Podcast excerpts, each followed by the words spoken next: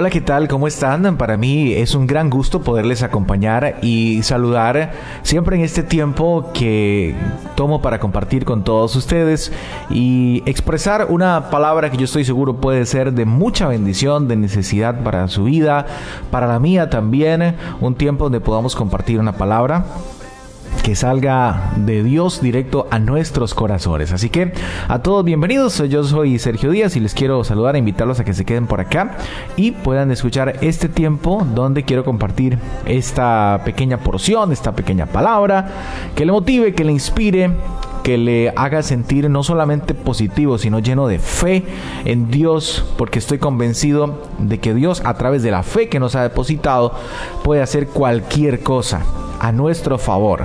Así que quiero compartir esta palabra que lleva como título las curvas de la vida.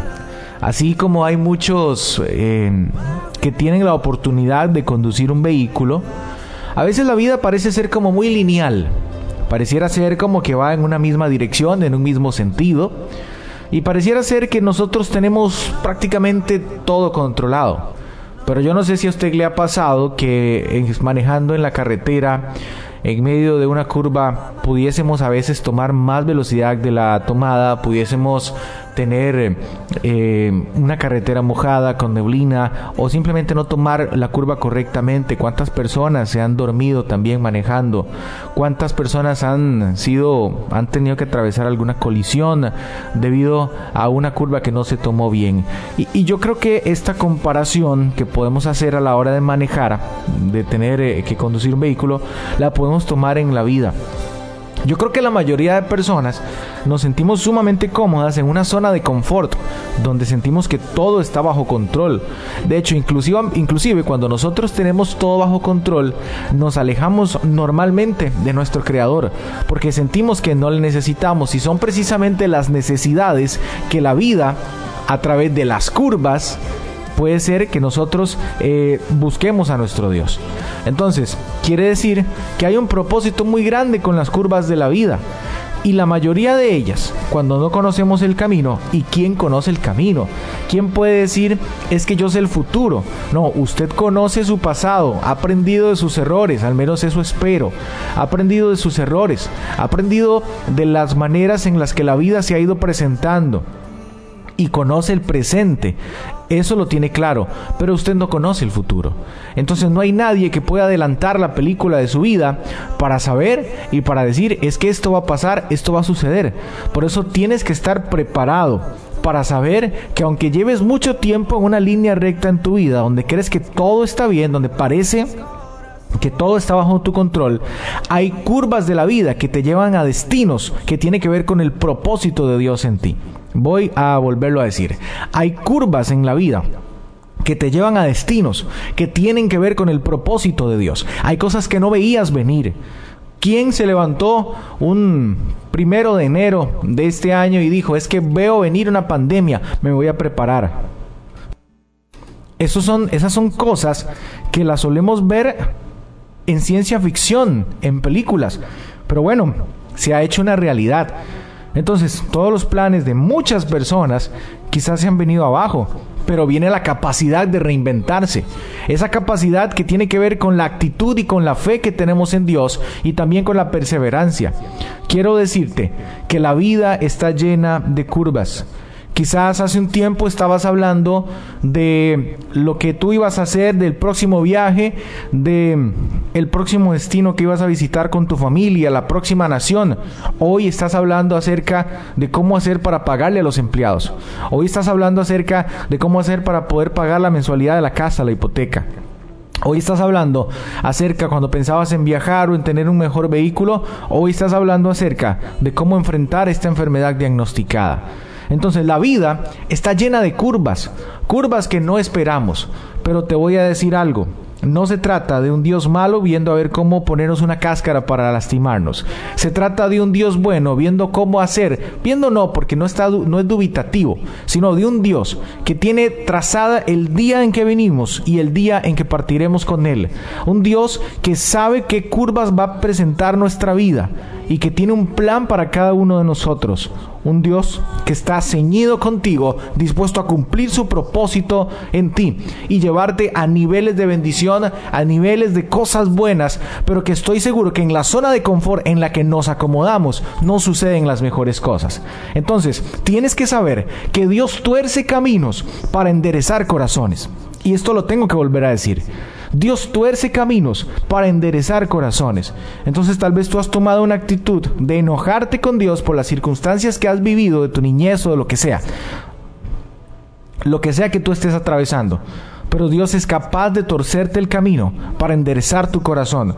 Porque lo más importante es el corazón. ¿De qué te sirve el éxito con un corazón envenenado? ¿De qué te sirve el éxito con un corazón lleno de ira, lleno de rencor o falta de perdón? ¿De qué te sirve ese corazón que huele feo y cuando y tú te ves muy bien por fuera? Dios tuerce caminos para enderezar corazones. Y tengo que decirte que todo puede cambiar en un segundo. No sé si llevas una larga temporada, tal vez tú decías, ya las cosas venían muy mal y ahora atravieso circunstancias difíciles como las que estoy viviendo. Cuando esperaba que todo cambiara para bien, viene una circunstancia tan grande como la que pueda estar atravesando, llámese pandemia, llámese lo que sea, una crisis personal. Entonces, tengo que decirte que todo puede cambiar en un segundo, pero hay una circunstancia, ¿sabes? Y eso le pasó a nuestro amigo Mefiboset. Esa historia la pueden encontrar en 2 de Samuel 9. Dijo David, ha quedado alguno de la casa de Saúl a quien haga yo misericordia por amor de mi amigo Jonatán. Había un siervo de la casa de Saúl que se llamaba Siba, el cual llamaron para que viniese David. Y el rey le dijo, ¿eres tú Siba? Y él respondió, tu siervo. El rey le dijo, no ha quedado nadie de la casa de Saúl a quien yo pueda hacer misericordia. Y Siba respondió al rey, aún ha quedado un hijo de Jonatán, pero él es lisiado de los pies. Entonces el rey le preguntó, ¿dónde está? Y Siba respondió al rey, he aquí, está en casa de Maquir, hijo de Amiel, en Lodebar. Entonces envió el rey David y le trajo de la casa de Maquir, hijo de Amiel, de Lodebar. Y vino Mefiboset, hijo de Jonatán, y de Saúl a David, y se postró sobre su rostro y le hizo referencia, y le dijo David, Mefiboset, y él respondió, estoy aquí. Y le dijo David, no tengas temor, porque yo a la verdad haré contigo misericordia, por amor de Jonatán tu padre, y te devolveré todas las tierras de Saúl tu padre, y tú comerás siempre en mi casa. Y escuche la respuesta de Mefiboset, ¿quién es tu siervo para que mires a un perro muerto como yo? Tal vez tú tienes tanto tiempo en el dolor, tanto tiempo en esa enfermedad, tanto tiempo en esa crisis, tanto tiempo en esa mala actitud o con esos temores, con esos miedos, con esa situación económica, que te ves como te vio Mefiboset a sí mismo, como un perro muerto. Pero hay un día, hay un momento en el que Dios responde a tus oraciones, pero tienes que ser perseverante. Tienes que ser alguien que sea que esté dispuesto a ser sorprendido por Dios, porque hay un día y tengo tienes que escuchar escuchar esto. Hay un día, todo puede cambiar en un segundo para aquellos que siguen creyendo, no perfectos, no, no estoy hablando de religión, estoy hablando de una relación con Dios, aquellos que tienen expectativa en Él. ¿Saben? Los más grandes triunfadores han sido más perseverantes que talentosos. Así que no te la juegues dándote las, dándole la espalda a Dios.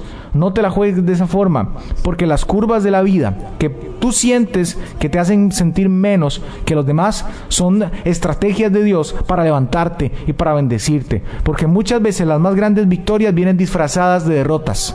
Muchas veces las más grandes victorias vienen disfrazadas de derrotas. Así que lo que para el mundo parece como una derrota es una preparación de Dios para llevarte una nueva, un nuevo nivel de bendición. Y así como Mefiboset, todo puede cambiar en un segundo. Como Mefiboset, que estaba prácticamente olvidado en lo de Bar, una tierra de olvido. Pero Dios se acordó de él a través de David. Y fue ahí, entonces, cuando te, das cuenta de que así como Mefiboset, que estaba en una tierra olvidada, pasó a vivir con el rey, a comer con él. Quiere, quiero decirte otra vez esto, todo puede cambiar en un segundo. Pero si te rindes, cuando las cosas se empiezan a poner difíciles, nunca lograrás nada que valga la pena. Yo siento que estoy hablando con Mefiboset, gente que se siente como Mefiboset. ¿Sabes? Dice la palabra que él era lisiado de los pies. Gente que dice, estoy vivo pero no estoy caminando. Estoy vivo pero no estoy avanzando. Estoy vivo pero no estoy viendo las cosas que yo trabajé por ellas, que yo soñé, que yo visioné. Hay un día de Dios. Esta formación es necesaria. Este dolor es necesaria. Esta crisis es necesario. Este tiempo de aparente olvido es necesario. Déjame decirte, es necesario, pero esto es para aquellos que se atreven a avanzar en medio de las curvas de la vida. A veces vendrán grandes rectas, pero también vienen curvas y los que no se echan hacia atrás en medio de las curvas son los que ven las grandes victorias. ¿Por, ¿por qué? Porque somos formados porque la crisis o los desiertos son creados para transformarnos a nosotros y hay tierras y destinos a los que Dios quiere llevarnos que si no somos transformados más bien van a ser de maldición para nuestra vida. Y cierro prácticamente con esto. El éxito de la vida no está en vencer siempre, sino en no darse por vencido nunca. El éxito de la vida no está en vencer siempre, sino en no darse por vencido nunca. Quiero decirte, yo creo en ti.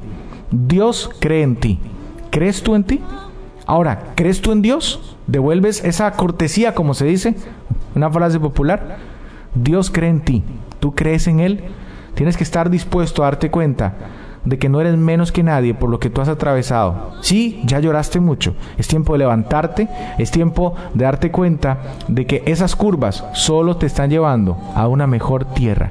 Pero ¿cuál es la clave? Sencillo abrirle el corazón a Dios y decirle, Señor, venga lo que venga, me cueste aunque me cueste muchísimo, no quiero abandonarte, quiero ser tu amigo, tu amiga, tenerte en mi corazón y que los demás te vean a ti en mí y que yo sea alguien, aunque me sienta el más pequeño de todos. Los más, recuerda esta frase, los más grandes triunfadores han sido más perseverantes que talentosos. No te rindas a pesar de las curvas de la vida. A todos, que Dios les bendiga.